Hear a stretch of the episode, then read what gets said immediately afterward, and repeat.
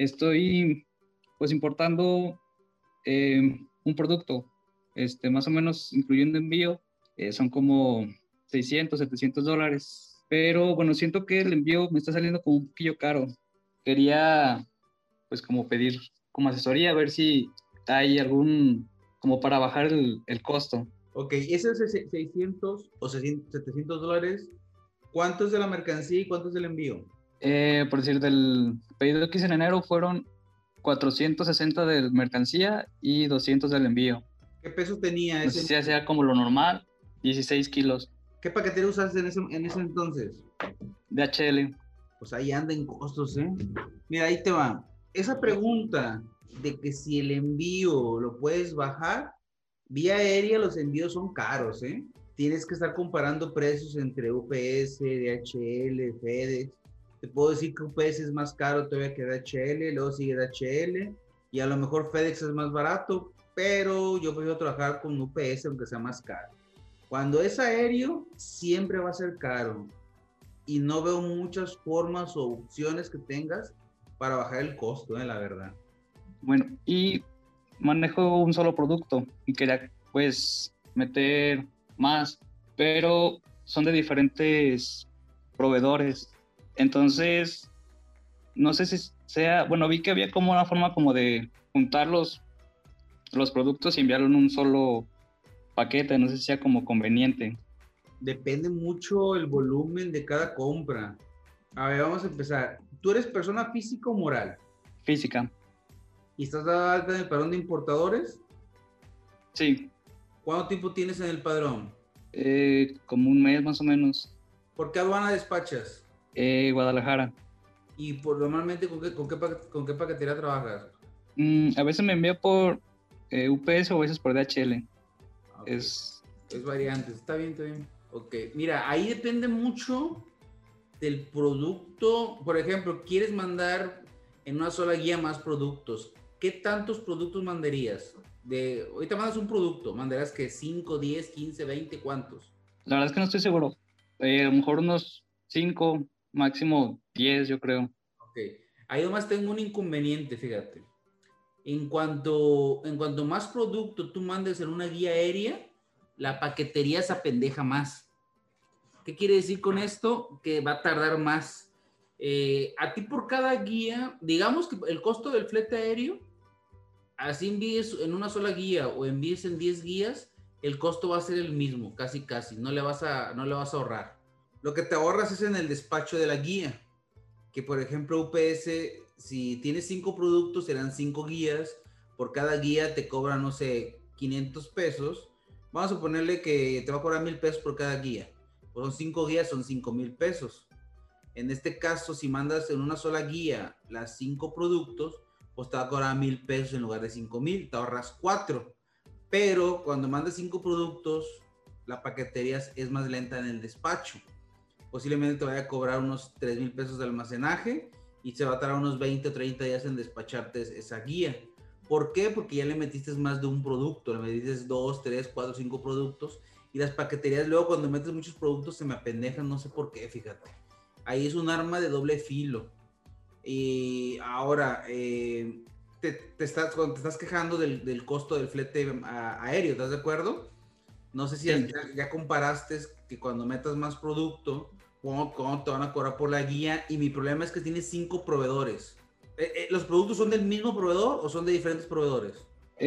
no, yo creo que sería dos o tres máximos proveedores. Órale. Ahí también es otro problema. Si, si, el, si los cinco productos fueran del mismo proveedor, es fácil. Vamos a poner un escenario un poquito más difícil para poder explicarlo, ¿va? Son cinco productos y son cinco proveedores. ¿Dónde vas a consolidar las cinco cargas? Sí, hay empresas que se dedican a, consolidarte las cinco cargas y luego te mandan el, envío pero por, por recibirte cada carga te cobra un, un, honorario. Entonces al final lo que tú quieras ahorrarte, o sea, no es barato consolidar cargas. Tú dices, no, pues voy a consolidar para que sea más barato. Sí, pero de un punto de cada proveedor, de un punto X, vas a tener que enviarlo a la bodega a un punto Y. Ahí ya le vas a gastar unos 25 o 50 dólares, depende el, volumen de paquetería correos chinos de cada proveedor a la bodega. Ya le sumas a cada paquete. Más la recepción de cada paquete, más el honorario de la del, del, del, consolidador. Y te lo manda y a lo mejor este consolidador te da una tarifa más cara del flete aéreo que la tarifa que te daban tus proveedores. O sea que al final es más, es más show, es más show que beneficio, la verdad. Hablando del aéreo, ahorita estamos hablando nada más del aéreo. No me voy a meter con el marítimo, que a lo mejor sí te conviene más. En el aéreo yo creo que lo que te vas a ahorrar por cada paquete, tal vez mínimo unos 50 dólares, máximo unos 200. Y me estoy yendo muy alto. Yo creo que te vas a ahorrar, en ese todo desmadre que vas a hacer, en el envío te vas a ahorrar unos 100 dólares. Entonces, la verdad, 100 dólares no es tanto y hay que coordinar con cada pinche proveedor y mándalo para acá, ya llegó, que no llegó, que empaca lo que esto, que el otro. Bueno, lo mismo, te empacan, te lo mandan. El costo del flete aéreo casi casi va a ser similar. Lo que te ahorras es la guía de DHL, de, lo que te ahorras es el honorario de DHL el momento de despacharte en el aeropuerto. Pero como se va a tardar mucho porque son varios productos, ya no te va a despachar en 10 días, te va a despachar en, en 30. Entonces tú dices, puta, pues por el tiempo de espera y por el costo que me ahorro, pues tampoco es tanta ganancia, no sé si me explico. Sí, ok. No, recomiendo, ¿eh? La verdad sí, sí te puedes ahorrar unos centavos, pero la verdad yo prefiero que, que traigas mejor de cada proveedor 100 piezas, las mandes por cada uno, por cada guía, y absorbas el, el, el cobro que te hace la paquetería y te va a despachar más rápido cada paquete. Porque ahora, por ejemplo, son cinco productos. Si un producto tiene un problema de etiquetado, tiene un problema de un permiso, te van a traer los cinco productos. Y si mandas cinco guías diferentes, pues solo te van a traer la guía que tienes problema. Los otros cuatro productos te van a llegar, ¿estás de acuerdo? Ah, ok, sí, era otra duda que tenía. Es que ese, ese, el proveedor, si al menos que el proveedor ya sea viejón, ya trabajes bien con él y, siempre te mande bien las cosas y te mande bien, este, ¿cómo se llama? Te mande bien este, la etiqueta y todo, pues dices tú, bueno, me arriesgo. La verdad yo lo hice en un momento así como tú dices, los envíos aéreos así. Y la verdad, le pedía más tiempo en coordinar los envíos en China, las recepciones, luego el envío de China para acá, luego que llegaba y que la paquetería había 10 productos y, y, decía, ¿pero este qué es? Dije yo, no, por ahorrarme unos 100 dólares le estoy sufriendo más. La verdad, no, en aéreos yo no lo recomendaría. Si te quieres aventar, si ahorras unos 100 dólares de allá y pues aquí unos 4 mil pesos de, de honorarios de la paquetería a lo mejor, que te lo vienen cobrando en almacenaje, como te dije, porque tarda un chingo y tu mercancía no la tienes rápido. Entonces, tú valora, ¿va? Ok. Y por ejemplo, para envío marítimo, eh, como cuál sería como el mínimo para poder como... Fíjate que no hay mínimo. Fíjate que yo creo que no hay mínimo ni para el aéreo ni para el marítimo. Ahí te va. Yo creo que tú debes de cotizar primero. Haz de cuenta. ¿Sabes que solo tengo mil dólares de compra? Pesan 100 kilos y mide un metro cúbico, por ejemplo.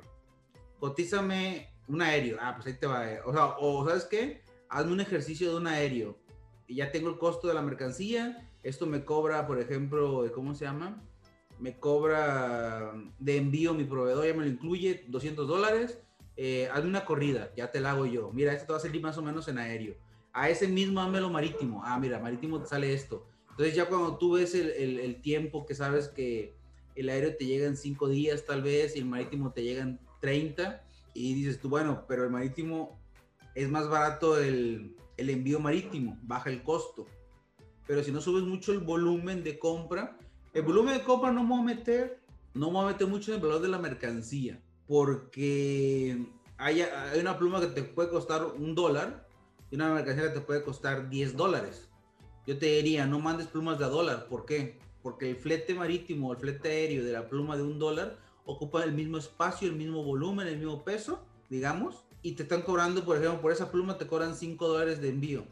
Te cobran lo mismo por la del dólar que por la de 10. ¿Qué, qué quiere decir eso? Manda mercancía que que valga la pena. Entonces, en el envío marítimo yo te puedo decir que debe ser mínimo un, un, un pallet de volumen, que será un metro cúbico, y podría ser hasta mil kilos en ese pallet. Tienes un rango. Debe ser arriba de 100, entre 100 y, mil kilos, para que en el mismo pallet te lo puedan echar y que el volumen no rebase los mil kilogramos. es cuando te conviene marítimo. En el marítimo ya no hay paqueterías. A huevo ocupas un agente banal. UPS o DHL te está cobrando mil pesos por guía. El marítimo, eh, el agente banal por marítimo, por ese mismo pallet, por ejemplo, te va a cobrar 10 mil pesos por el puerto, más maniobras que cobra el puerto, que esas maniobras son más caras que las de aeropuerto. Aparte de Manzanillo, tú cuando lo mandes de China a Guadalajara, me imagino que estás cerca de Guadalajara o estás en Guadalajara, ¿no? Sí, en Guadalajara.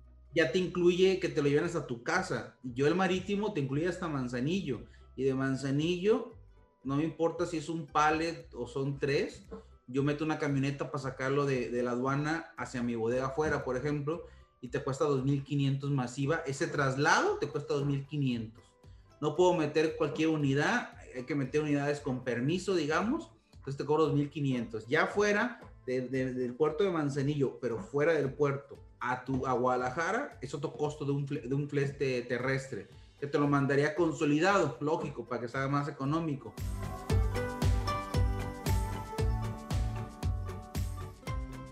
Pero tienes que sumarle, entonces intentar decirte qué te conviene más, no tengo idea. Más que nada tienes que hacer el ejercicio y ya tú dices, a ver, me cuesta tanto por aéreo, me cuesta tanto por marítimo.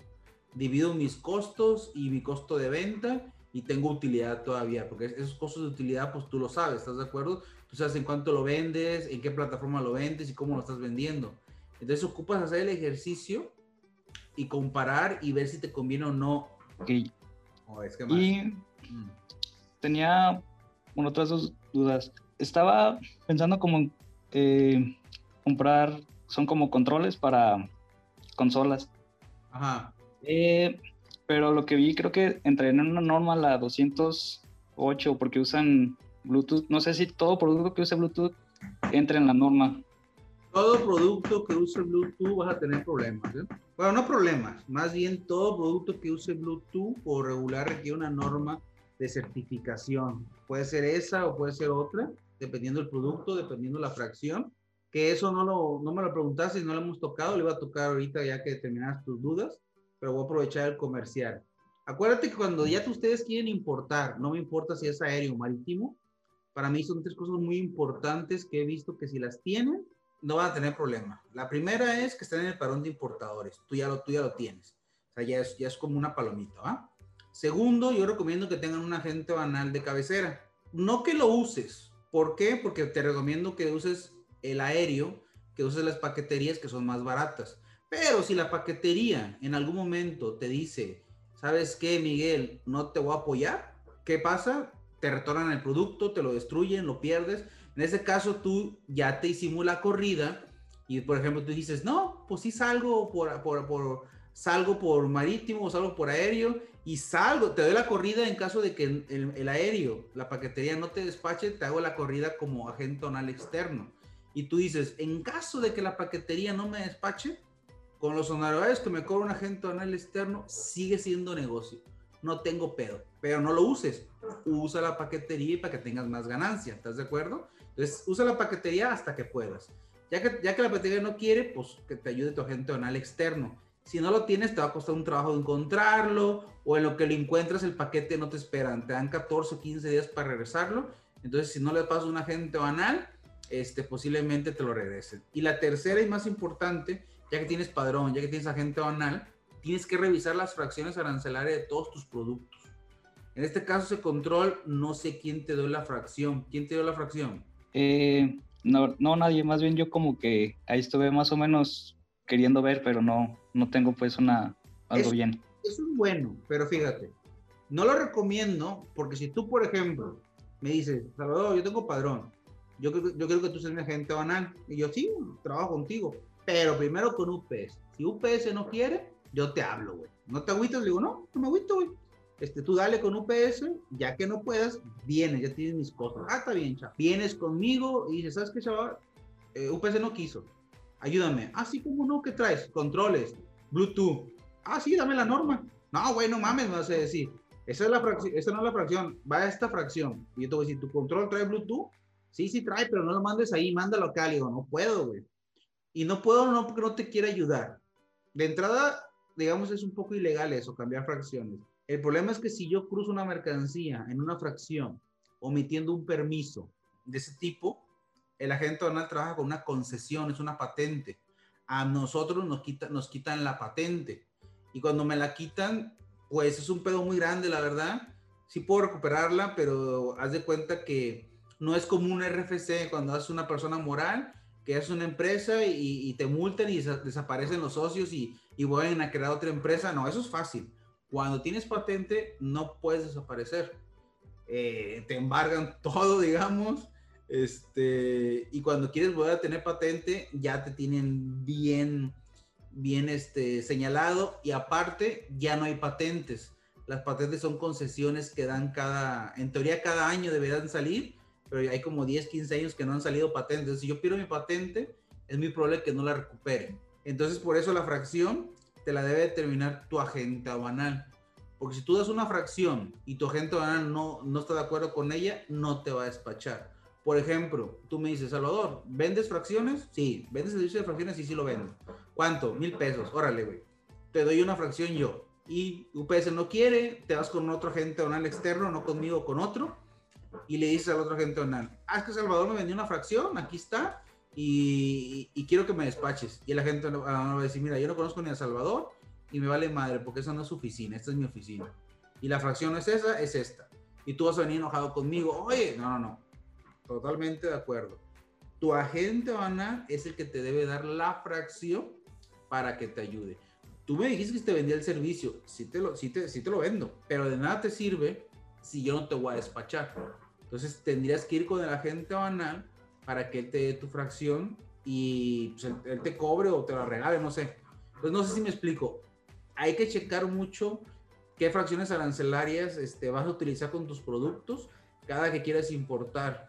Porque ahorita ese, esas tarjetas inteligentes eh, las estás sacando con pedimento individual, quiero pensar, ¿no? Eh, ¿Qué es pedimento individual? ¿O cómo estás sacándola entonces? ¿Cuántos paquetes llevas? Eh, pues ya tengo un ratillo, tengo como tres años, pero hasta noviembre fue que me retuvieron un paquete.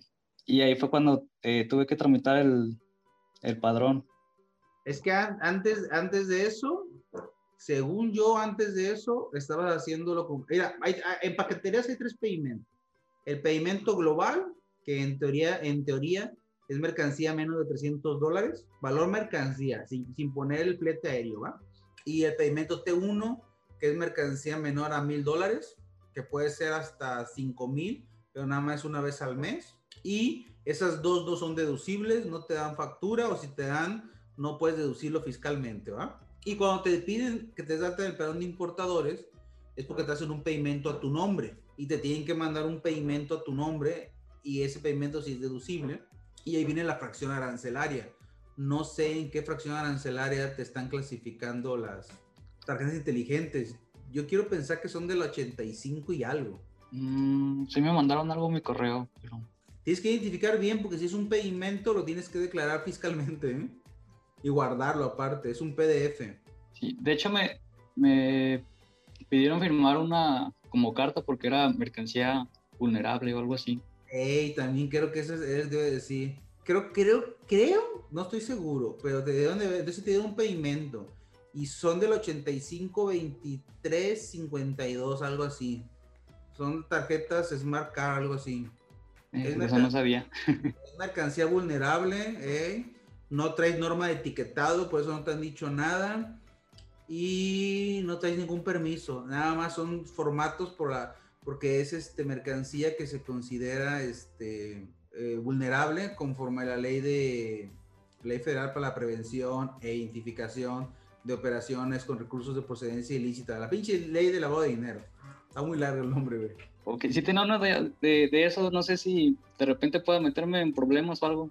O sea, porque no se usa para nada eso que no se deba, pues, pero... Eso tienes que verlo con tu contador, en el sentido de que sí tienes que hacer tus declaraciones. Eh, tú ahorita estás eh, metiendo mercancía vulnerable y esa mercancía vulnerable al momento que tú la vendas, tienes que tener el soporte a quien la estás vendiendo. Yo no importo ese tipo de mercancías, la verdad, pero en teoría, si tú compras esa mercancía, la paquetería te pide formatos para, decir, para, cumplir con la ley y decir que tú la estás comprando, bueno, perdón, tú la estás importando, discúlpame. Pero cuando tú la vendes, también tienes que tener un soporte a quien se la estás vendiendo y debes de hacerle firmar ciertos formatos para ciertas mercancías.